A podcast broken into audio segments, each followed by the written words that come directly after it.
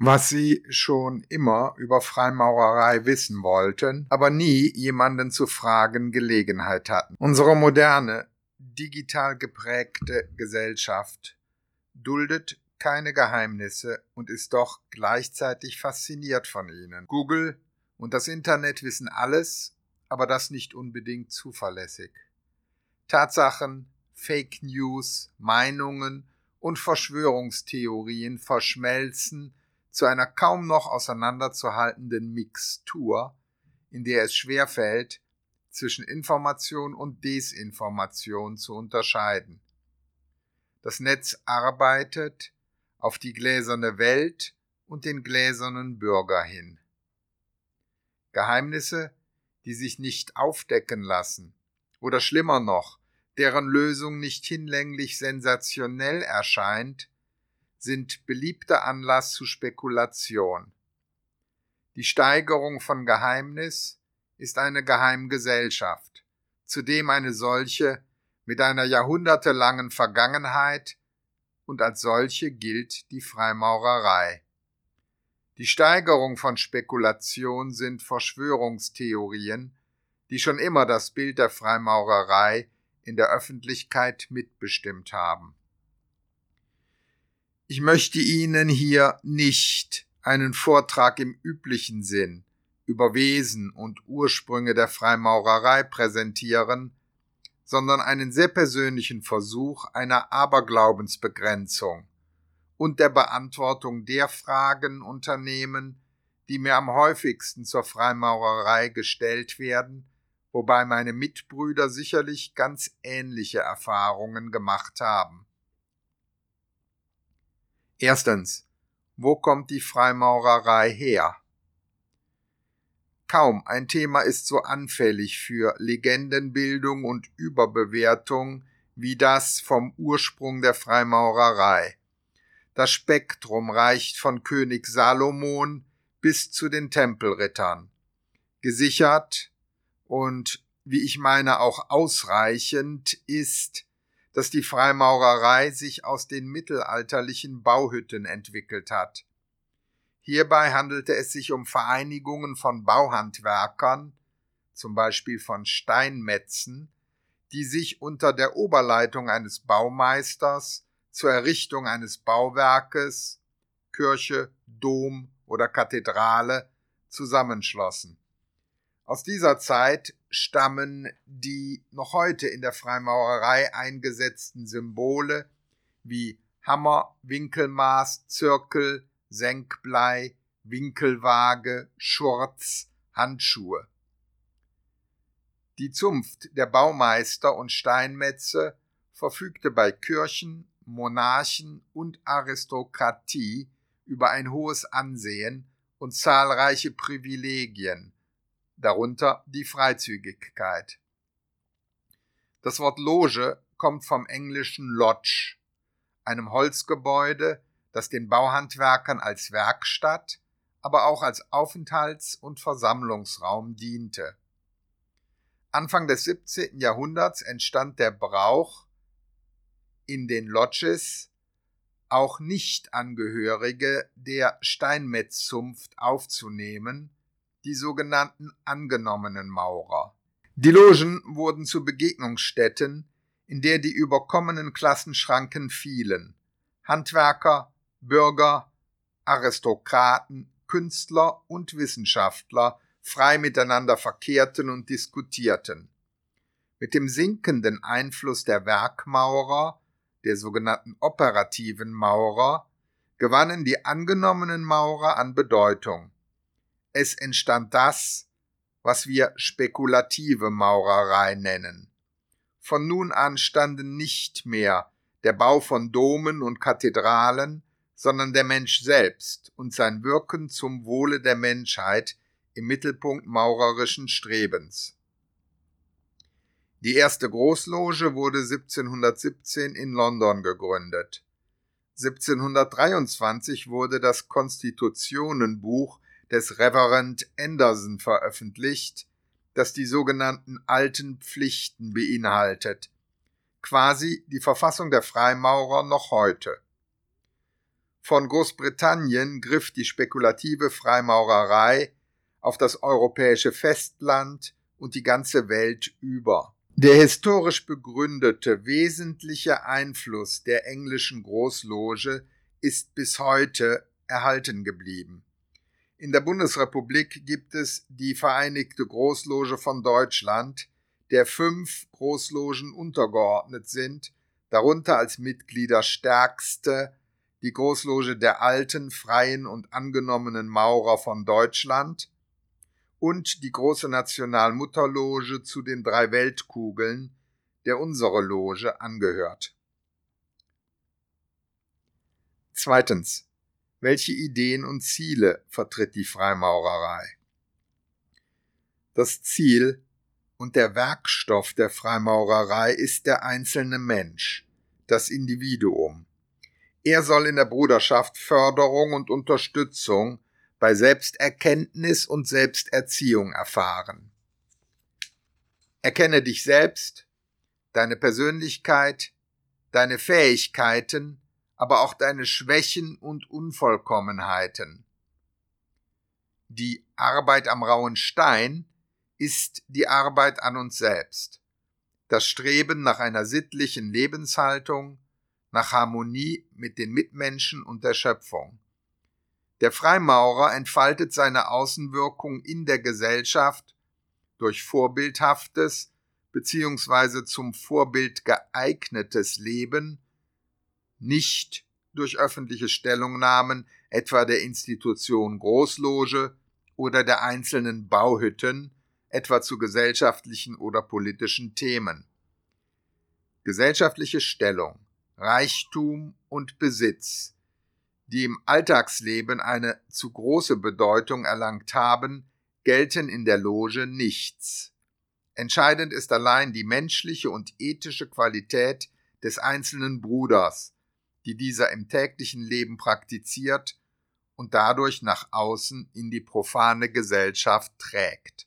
Die Logen sind quasi ein geschützter Raum, in dem sich Menschen begegnen zu Gedankenaustausch, wechselseitiger Achtung und Freundschaft finden, die sich im profanen Leben möglicherweise nie oder gar nur als Gegner getroffen hätten, indem durch gemeinsames Nachdenken und Diskutieren verantwortliches persönliches Handeln vorbereitet wird.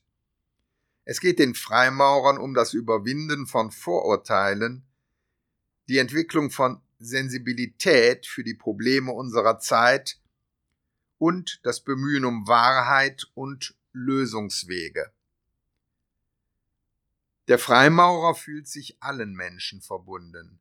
Das schließt ein, in Auseinandersetzungen mit anderen Menschen stets das Gemeinsame über das Trennende zu stellen, dem Schwächeren gegen den Stärkeren, der Toleranz gegen die Gewalt, dem Recht gegen das Unrecht beizustehen. Die Methodik der Freimaurer ist zum einen geprägt durch die der spekulativen Maurerei gewohnte, rational diskursive Vorgehensweise, zum anderen aber auch durch einen intuitiven, metaphysischen Zugang zu Erkenntnissen, der sich vor allem in rituellen Arbeiten manifestiert. Doch dazu später. Die geistigen Grundlagen für freimaurerisches Wirken sind die Ideale Menschenwürde und Menschenliebe, Freiheit, insbesondere Gedanken- und Meinungsfreiheit, Gleichheit, Toleranz, und Brüderlichkeit.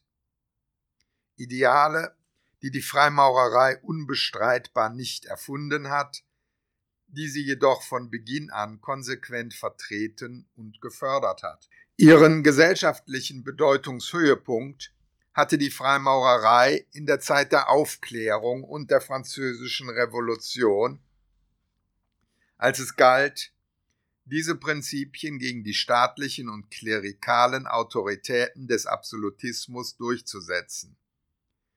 Dies ist indessen kein Grund für wehmütig nostalgische Rückbesinnung.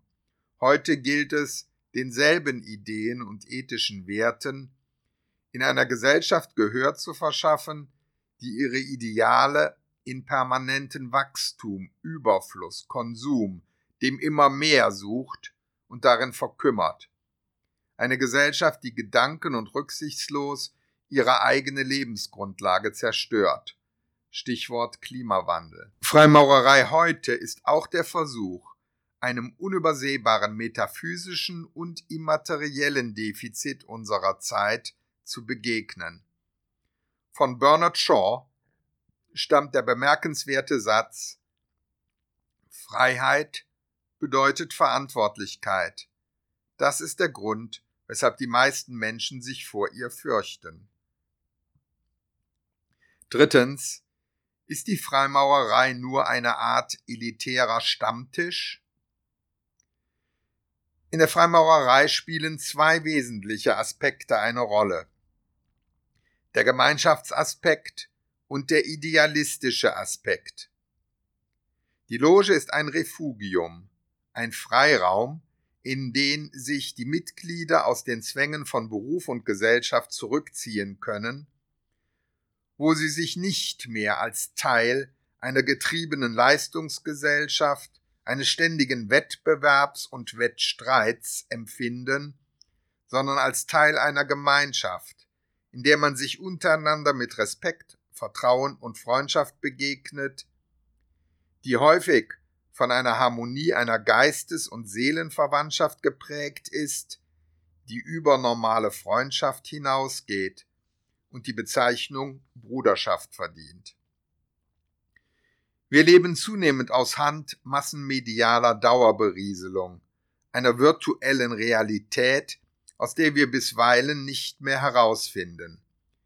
Wir leiden unter mangelnder Orientierung, menschlicher Vereinsamung und Entfremdung in einer weitgehend materialistischen und technokratischen Gesellschaft suchen vergeblich Ersatz in den großen digitalen sozialen Netzwerken.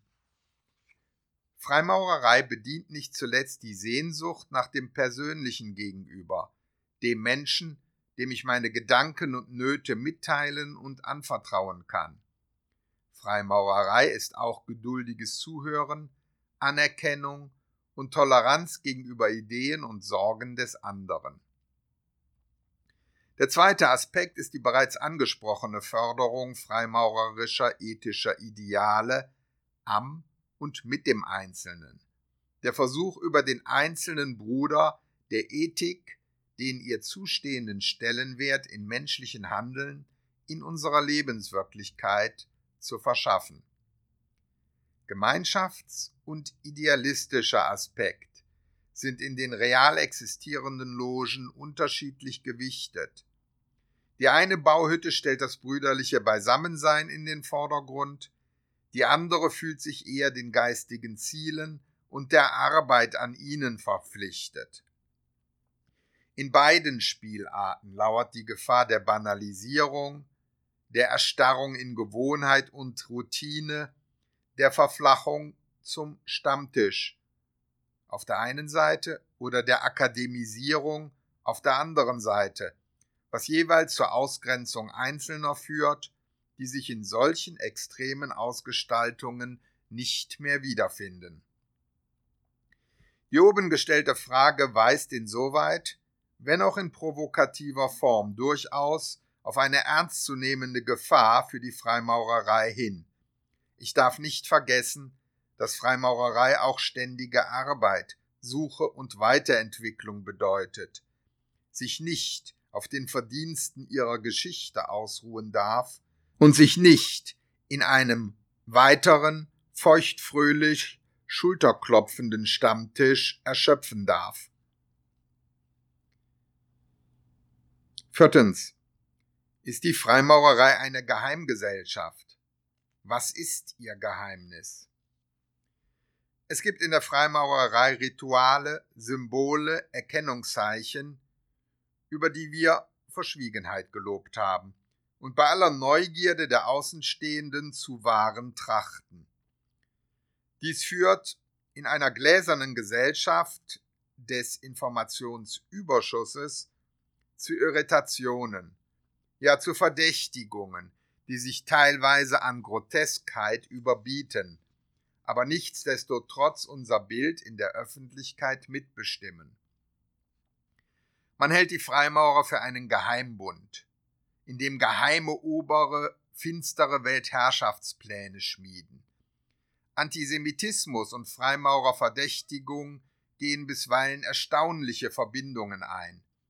Menschenopfer, Okkultismus, Ritual- und Fememorde, Teufelsanbetung und vieles andere mehr prägen den Aberglauben einer Gesellschaft, für die Verschwiegenheit gleichbedeutend ist mit verwerflichen Geheimnissen. Ein Geheimbund ist nach herkömmlicher Definition eine Vereinigung, deren Mitglieder, Organisationsformen, Absichten und Ziele der Umwelt geheim bleiben. In diesem Sinne sind die Freimaurer keine Geheimgesellschaft und gibt es im Übrigen auch kein Geheimnis der Freimaurer. Unsere Organisationen und Ziele sind bekannt. In öffentlichen Informations- und Vortragsveranstaltungen Vereinsregistern, Bibliotheken und sonstigen allgemein zugänglichen Informationsquellen kann sich jedermann über Freimaurerei, Logen, deren Satzungen und zunehmend sogar über deren Symbolik und Rituale unterrichten. Das Verschwiegenheitsgelübde diente in Zeiten der operativen Maurerei dem Schutz der Berufsgeheimnisse und der daraus resultierenden Privilegien der Steinmetze. In der spekulativen Maurerei dem Schutz vor Verfolgung durch staatliche und kirchliche Machthaber. Denn in der Aufklärung waren manche Ideen systemgefährdend, systemsprengend. Heute waren wir Verschwiegenheit ausschließlich bezüglich der Inhalte unserer Rituale und Brauchtümer nicht weil sie so geheim wären, sondern weil es sich um Dinge handelt, die sich dem Außenstehenden kaum vermitteln lassen, ohne gravierende Missverständnisse zu provozieren. Das gilt etwa für Initiationsriten, die sich letztlich nur individuell in der geschlossenen Gemeinschaft vermitteln lassen, erlebt werden müssen, verbal indessen kaum überzeugend rübergebracht werden können. Sie zu veröffentlichen, würde sie zudem eines Großteils ihrer Wirksamkeit berauben. Unabhängig davon, dass zwischenzeitlich Großteile unserer Rituale verraten und teils sogar mit Fotografien und Filmaufzeichnungen aus freimaurerischen Tempeln veröffentlicht worden sind mithin gar nicht mehr geheim. Möge man uns zugestehen, an einer solchen Öffentlichkeitsarbeit, die viele Brüder als Profanisierung empfinden, nicht mitzuwirken, zumal wir Verschwiegenheit auch unabhängig von der Geheimhaltung unserer Rituale als menschliche Tugend achten, die ein wichtiger Baustein für das besondere wechselseitige Vertrauen innerhalb unserer Gemeinschaft ist. Der Bestsellerautor Dan Brown hat mit dem Roman Das verlorene Symbol ein überwiegend positives Bild der Freimaurerei gezeichnet. So ungewohnt positiv, dass er teilweise der Anbiederung bezichtigt wurde. Aber er hat auch einen Thriller geschrieben, in dem er geheime und mächtige Fähigkeiten und Mittel der Freimaurer erfindet und spannungsfördernd einsetzt, die es realiter niemals gab und gibt. Ich erinnere mich gut daran, dass es nach dem Erscheinen des Buchs plötzlich ein atypisch starkes Interesse an der Freimaurerei gab, eine freundlichere Sichtweise gegenüber den Bruderschaften, aber um den Preis, dass wir viel Energie darauf verschwenden mussten, die neuen Interessenten davon zu überzeugen, dass die uns von Dan Brown zugeschriebene geheime Macht zur Weltenerrettung nicht existiert, neusprachlich ein Fake ist. Das verlorene Symbol ist im Übrigen sein einziger Roman, der einer Verfilmung mit Tom Hanks entgangen ist. Fünftens. Welche Bedeutung haben Rituale? Obwohl die Zusammenkünfte der Freimaurer keineswegs ausschließlich oder auch nur überwiegend in Formen des Brauchtums ablaufen, kommt den einem vorgegebenen Ritual folgenden Tempelarbeiten eine zentrale Rolle zu. Das Ritual ist dabei kein Selbstzweck. Es stellt den Versuch dar, durch Wiederholung tradierter Texte, Symbole und Verfahrensweisen, durch Schaffung einer erhabenen Atmosphäre und besonderen gemeinschaftlichen Verbundenheit die Bereitschaft und Aufnahmefähigkeit der Brüder zu Selbsterkenntnis und Entwicklung einer sittlichen Lebenshaltung zu fördern. Durch Symbole und Rituale sollen Bereiche der menschlichen Seele angesprochen werden, die Worte allein und die Ratio nicht zu erreichen vermögen. Sie fordern dem Einzelnen eine besondere Empfänglichkeit ab, die sich eher selten einstellen mag. Das Ritual ist ein Mittel zum idealistischen Zweck der Freimaurerei, eine spezifische Arbeitsmethode, weder die einzige und für viele Brüder nicht die wichtigste. Der Begriff des Rituals ist eng mit dem der Tradition verbunden. Beide sind nicht per se ausschließlich positiv oder negativ. Einigen erscheint das Ritual gelegentlich überbewertet. Es verkörpere eine eher formale Tradition, wo inhaltliche Traditionen, die eigentlichen Ideale und Ziele der Freimaurerei, die wichtigeren seien. Die Frage, was ist Freimaurerei, einigermaßen seriös beantworten, heißt den Freimaurerbund als Einheit von Idee, Gemeinschaft und symbolischen Ausdruck darstellen. Es mag der eine mehr von der lebendigen geistigen Auseinandersetzung angezogen werden, der andere von der Gemeinsamkeit im Kreis der Brüder und der dritte schließlich von Symbolik und Brauchtum. Wahre Freimaurerei verwirklicht sich nur im Zusammenspiel aller drei Elemente. Sechstens. Ist die Freimaurerei eine Religion? Die Zugehörigkeit zu einer Konfessionsgemeinschaft hindert die Mitgliedschaft im Freimaurerbund in keiner Weise. Die Freimaurerei hat von Anfang an die uneingeschränkte Religionsfreiheit vertreten und nicht zuletzt dies dürfte den Jahrhunderte währenden Unmut der katholischen Kirche hervorgerufen haben. Die Freimaurerei verzichtet auf jede glaubensinhaltliche Festlegung und Dogmen, sie überlässt dies der persönlichen Überzeugung des einzelnen Bruders. Freimaurerei ist weder Religion noch Religionsersatz noch Kirche. Bereits in den alten Pflichten von 1723 heißt es, der Freimaurer solle sich nur der Religion verpflichtet fühlen, in der alle Menschen übereinstimmen, also kein Atheist sein. Die Freimaurer haben keinen bestimmten Gottesbegriff. In das Symbol des großen Baumeisters aller Welten kann jeder Freimaurer seine ganz persönliche Vorstellung vom Absoluten, von der Transzendenz, Vorsehung oder göttlichen Wirken einbringen. Siebtens. Warum können Frauen nicht Mitglied einer Loge werden? Bereits die Frage ist falsch. Es gibt maskuline und feminine Logen. Unabhängige feminine Logen mit einer eigenen Großloge gibt es in Frankreich seit 1945, in Deutschland seit 1949. Derzeit gibt es 22 Frauenlogen in Deutschland.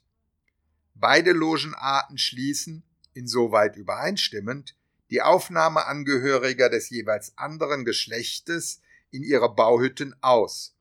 Männer wie Frauen schließen sich also gleichermaßen zu Logen zusammen, fühlen sich im Übrigen den gleichen Idealen und Werten verpflichtet. Aber auch aus einem anderen Grund ist der Vorwurf vieler, die maskulinen Logen würden gegen den Gleichheitsgrundsatz in Artikel 3 Grundgesetz verstoßen, unrichtig. Die Zugehörigkeit zu einer Freimaurerloge ist mit keinerlei gesellschaftlichen, politischen oder materiellen Vorteilen verbunden. Vielmehr drohen gelegentlich auch heute noch demjenigen Nachteile oder wenigstens Vorurteile, der sich offen zur Freimaurerei bekennt. Die Freimaurer haben zu keiner Zeit die Behauptung aufgestellt, dass Frauen geschlechtsspezifisch weniger geeignet zu Selbsterkenntnis und Selbstverkommnung seien als Männer. Aber die Freimaurer stehen mehrheitlich zu ihren historischen Wurzeln und zu ihrer jahrhundertelangen Tradition als Männerbund. Sie wollen sich diesen männlichen Freiraum erhalten, ohne dass man dies als Herabwürdigung der Frauen missverstehen sollte. Die femininen Logen sehen das umgekehrt ganz genauso. Die Frage nach gemischten Logen als Gewissensfrage hochzustilisieren, wie es die Freimaurerei wirklich mit Gleichheit und Toleranz halte, ist verfehlt. Wir stehen dazu, dass Mann und Frau grundsätzlich gleichwertig sind und einen Anspruch auf gleiche Beteiligung an allen Vorteilen haben sollen, die die Gesellschaft ihren Mitgliedern einräumt. Wir stehen weiter dazu, dass das Gleichbehandlungsgebot auch Wirkung außerhalb originär staatlicher Gunsterweisungen haben muss, wo existenzielle Bedürfnisse des oder der Einzelnen betroffen sind, etwa im Arbeitsbereich, Mietrecht oder wo private Organisationen und Verbände eine überragende Machtstellung im wirtschaftlichen, sozialen oder politischen Bereich innehaben. Die Logen gehören nicht hierzu. Freimaurerei vermittelt keine materiellen, politischen oder sozialen Vorteile. Sie ist ein bescheidener Versuch, das Gute im Menschen zu suchen und zu fördern, und sie achtet jede andere Vereinigung hoch, die sich dem gleichen Ziel verpflichtet fühlt, sei es ein Männerbund, Frauenbund oder eine gemischte Vereinigung. Wie wir jeder Frauenloge, oder sonstiger Frauenvereinigung ihre geschlechtsbezogene Exklusivität zugestehen, sollte dies umgekehrt auch uns eingeräumt werden. Achtens. Was versteht man unter regulären und irregulären Logen? Der Vereinigten Großloge von England, historisch der ersten Großloge überhaupt, kommt innerhalb der Freimaurerei eine besondere Bedeutung zu. Sie entscheidet darüber, ob und welche andere Großloge als regulär anerkannt wird, also unter Achtung der Prinzipien arbeitet, die in den alten Pflichten von 1723 niedergelegt sind. Da die Begriffe Freimaurer und Loge nicht gesetzlich geschützt sind, soll durch die formelle Anerkennung von Seiten der englischen Großloge eine gewisse Absicherung erfolgen, dass die jeweilige Großloge fest in der Tradition der mittelalterlichen Dombauhütten steht und die freimaurerische Verfassung achtet. Es gibt eine Vielzahl von England nicht anerkannter sogenannter irregulärer Logen, die sich gelegentlich nur in Teilaspekten des Rituals, in der Haltung zur Konfessionsfreiheit, oder zum Ausschluss der Frauen von Mitgliedschaft und Tempelarbeit von regulären Logen unterscheiden, gelegentlich aber auch von geistigen Inhalten und Zielsetzungen so abweichend geprägt sind, dass es schwer fällt, sie noch als Freimaurer im überlieferten Sinn anzusehen. Die regulären Logen wähnen sich den irregulären nicht überlegen legen jedoch Wert auf die Erhaltung der tradierten, freimaurerischen Prinzipien und Rituale in reiner, unverfälschter Form. Das schließt gar nicht aus, dass irreguläre Logen, etwa Frauenlogen oder gemischte Logen, ebenso wertvolle Arbeit am Dienst der Freiheit, Toleranz und Humanität leisten können.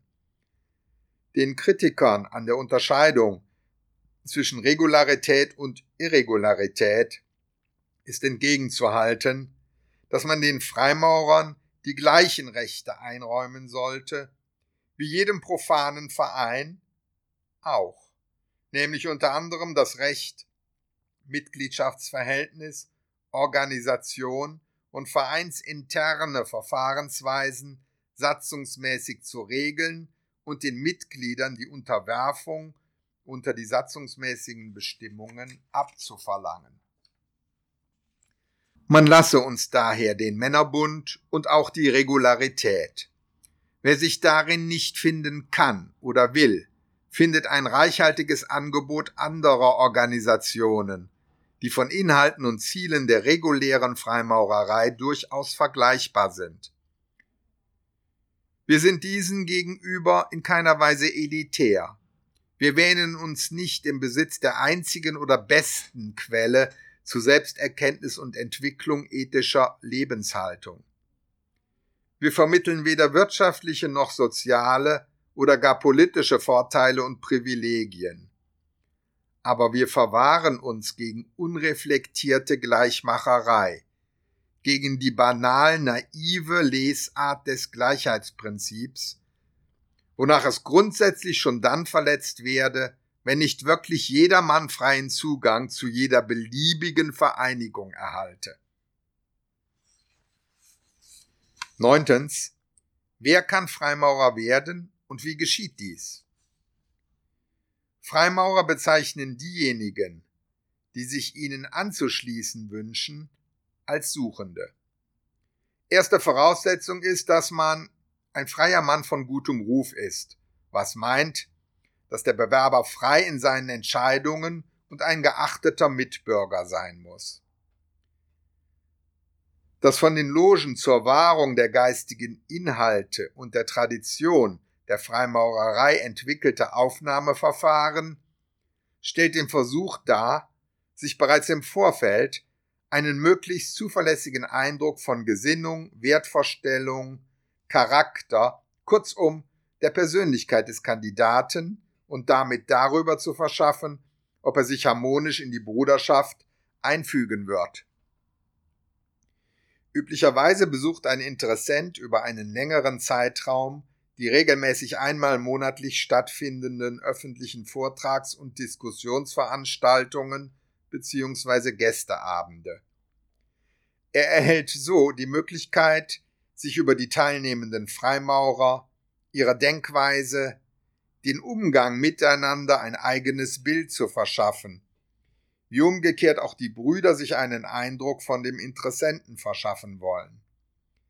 Wenn in dem Interessenten der Wunsch zu einem Aufnahmeantrag gereift ist, muss er sich zunächst unter den Brüdern einen Bürgen, einen sogenannten Proponenten suchen, der sich für seine Aufnahme verwendet und ihn in seinen ersten maurerischen Jahren mit Rat und Tat begleitet. Dies wird in der Regel der Bruder sein, mit dem der Interessent während seiner Besuche die engste Beziehung und die größte Gemeinsamkeit gewonnen hat. Wer ein Aufnahmegesuch stellt, sollte berücksichtigen, dass nach unserer Vorstellung der Suchende bei seiner Aufnahme mit der Bruderschaft einen Bund fürs Leben schließt und dass man von ihm erwartet, einen angemessenen Teil seiner Zeit der Loge zu widmen und den Logenveranstaltungen nicht ohne triftigen Grund fernzubleiben. Die sogenannten blauen Logen kennen drei Grade, entsprechend ihrer Herkunft aus den Handwerkerzünften, den Lehrling, den Gesellen und den Meister. Darüber hinaus gibt es zahlreiche weitere Erkenntnisgrade, auch Hochgrade genannt. So viel für heute.